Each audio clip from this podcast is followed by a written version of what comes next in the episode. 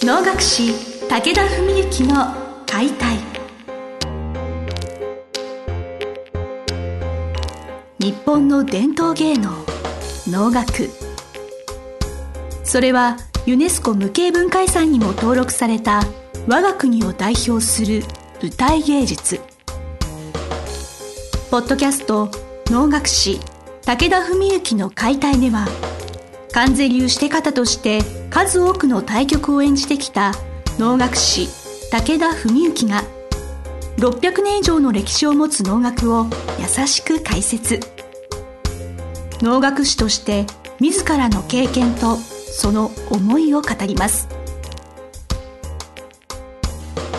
皆さんこんにちは。花をつかむ心を広げるお能を通して今を語る武田文幸の解体司会進行の小菅圭一です。文幸先生本日もよろしくお願いします。よろしくお願いします、えー実は今回ありがたいことに質問が届いておりましてあ久しぶりに。はい、い。ややっぱ嬉しいですね。なんか質問が届いた時っていうか取り上げる時もなんかワクワクする形で、はい。聞いてくれる方がいらっしゃるんですねちゃんと。それはいらっしゃるとは 思うんですけどもなかなか あのやっぱどんどん皆さん質問ください、はい。はい。ということでね。はい。はい。ご紹介したいと思います 20代奥田さんという方からご質問いただいております。はじめまして。いつも楽しく番組を拝聴させていただいております。私は仕事柄旅を履くのですが仕事が終わると旅の洗濯が待っています。丁寧に洗っているつもりでも旅裏の汚れがなかなか落ちず困っています。武田先生も稽古の終わりに洗濯をされるかと思いますがプロならではの洗濯の仕方やポイントをぜひ教えてください。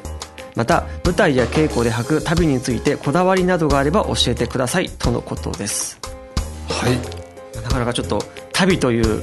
ピンポイントな質問なんですけれどいかがでしょうか？はい。えーっとですねこれはあのもう我々多分多くの能楽師がやってるやり方だと思うんですがあの能楽師の旅の洗い方というのはあるんです。確かに。あなんかもうはい。決まったものがあるんですね。はい、はい。まずですね基本から言いますと石鹸でも、えっと、昔うちの実家なんかで使ってたのではブルーキーっていうなんか青い石鹸だったり今うちで使ってるのはですねちょっと親戚に教えてもらってちょっと石鹸の名前忘れましたけどともかくかなりこう汚れが落ちやすい石鹸。この石鹸選びがまず結構重要なんですね。それでその足袋の裏っていうのはもう本当真っ黒になるんでそのね足袋の黒くなってるところに直接その石鹸を塗り込むようにあの石鹸でまずゴシゴシやるんですよ。でま石鹸でゴシゴシやってそのそうすると石鹸の色に変わるぐらいになるわけですね黒いところが。青でしたまあ青い石鹸なら青くなる、まあ緑っぽい石鹸なら緑色になる。それぐらい石鹸の色がつくぐらいもう石鹸を塗り込んじゃうんですでその時点でも結構ちょっと落ち始めててそれでさらにそのどっちかというと固めのブラシで、えーこする。でそうするとかなり落ちます。あともう一つは本当にひどい汚れになった時はすぐ洗うことですね、うんひどい汚れの時に放置するともうなかなか落ちなくなります。だからもう本当に例えば僕らも多機能とかでもう真っ黒系になっちゃった時はその時はすぐに水につけてその石鹸塗る作業だけでもするだけでも全然違うんですね。であともう一つはしつこい本当にかなり大変そうな汚れの時は漂白剤苔に入れて水に溶かしてそこに数時間つけておいて、うん。それから今言った手順でやると。なるほど、はい。大体そういう流れがあります。なるほど、まあ、まあ基本的に足裏はと普通の布地とは違う場所ですもんね。だからはい。すごく強くゴシゴシやったから傷んでしまうかっていうとそう簡単に傷むものではない。そうですね。まあ足袋の種類もいろいろありますから、一概には言えませんけど足袋っていうのは大体どこが最初に破れる破れるかっていうと裏じゃなくて、上の例えば指先の部分とかだったりするんですね。裏地と他の部分は生地の材質が全然違うのででも今いただいたご質問の文章からするとそれはちゃんともちろんお仕事で使われているということですから、よく分かってられるんだと思うんですね、裏地に関しては特にそれをやって差し支えないと思います。なるほど。どという、まあ、その丁寧な日頃の扱いということは前提だと思うんですけど、はい。ちなみに旅の寿命ってどのくらいなんですか？あのこれはですね、要するに例えばちょっと破れたりほころんだりしたのを自分で繕って直すのかそれとも諦めて捨てちゃうのかあるいは破れたまま使うのかによっても変わってくるのと。それから旅も本当に、まあ、ピンキリっていう言い方をするとちょっと安い旅を作ってるところに申し訳ないんですけど、まあ、ある程度消耗品という考え方で考えていくのかそれともできるだけそうじゃなく考えていくのかその辺によってもあの随分と違ってくるんですよ。で僕らはして方まあ舞を中心にね舞と歌いをやる人間ですけどもそういう意味では僕たちは舞旅っていうあの舞旅ってあのなんですかマイフェイバリットとかの舞じゃなくてですね、マイグラスとかそういうのじゃなくて舞うの舞、なるほど。危ないですね。はい。はい。姉妹の舞ですね、ええ舞旅っていうのと普段用の旅っていうのを分けてるんです、多くのして方は。でっていうのは舞を舞う時っていうのは年間のうちでまあ例えばお能に出てる人を見れば分かると思うんですけどしてって1人じゃないですか。10対8人後見2人、ね、単純比率で言っても10回とか、ね、15回に1回しか回らないわけですよ。頻度が高い人でも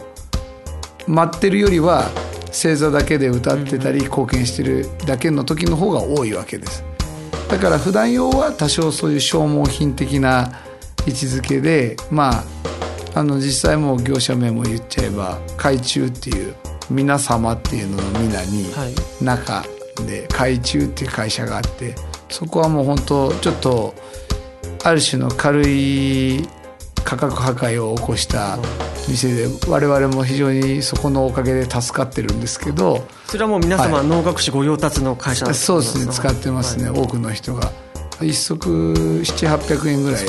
でもう超安いんですよ。安いですね本当に。その代わりもちろん破れやすいんですけども生地も薄いんでね。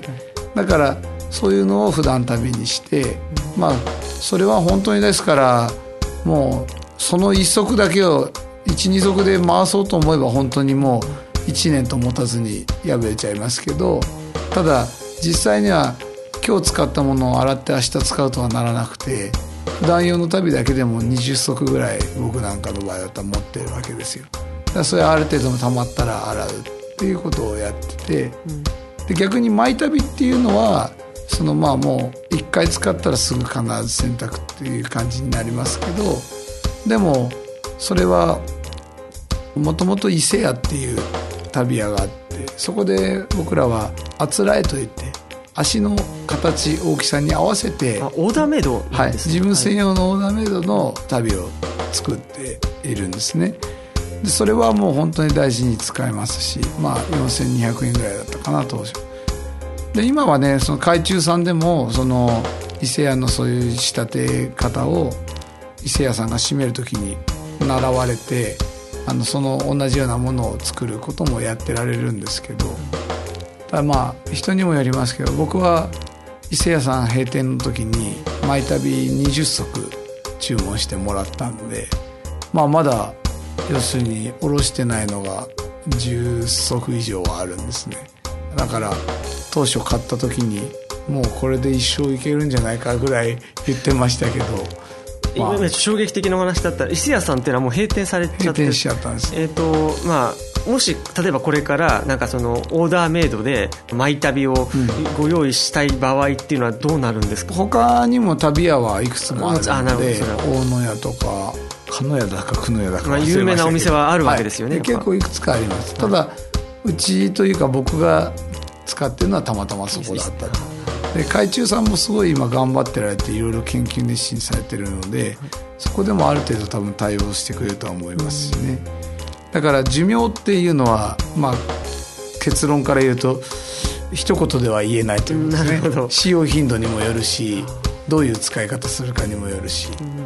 まあ、マイ旅がまあ大事だっていうお話だと思うんですけれど、はい。まあ、ご質問こだわりって言葉が出てくるんですけれど、はい。ですが、まあ、そのサイズ以外にも、まあ、履きやすさとかなんか自分が使う旅はこうであありたいとかなんかもし先生の中でこだわりがあれば。そういう意味ではまず足の形っていうのは例えば高高とか幅広とかいろんな形があるんですよね足って、はい。人によって。指が長いとかね。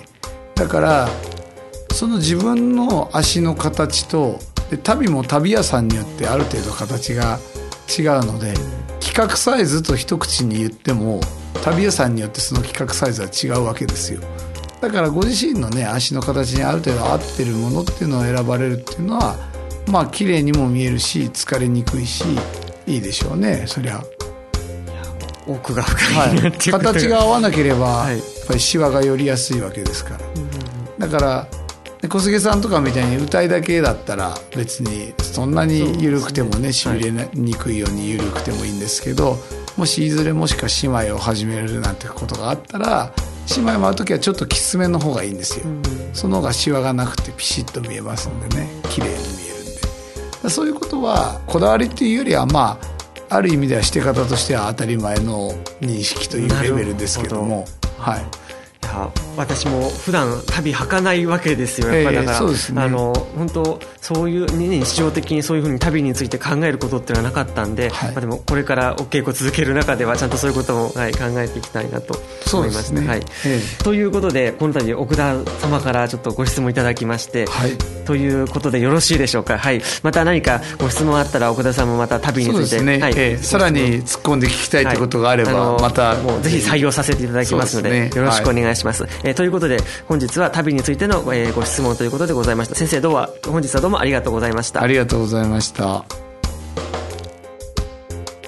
本日の番組はいかがでしたか？番組では武田文幸への質問を受け付けておりますウェブ検索で「武田文幸」と入力し検索結果に出てくるオフィシャルウェブサイトにアクセス。その中のポッドキャストのバナーから質問フォームにご入力ください。是非遊びに来てくださいね。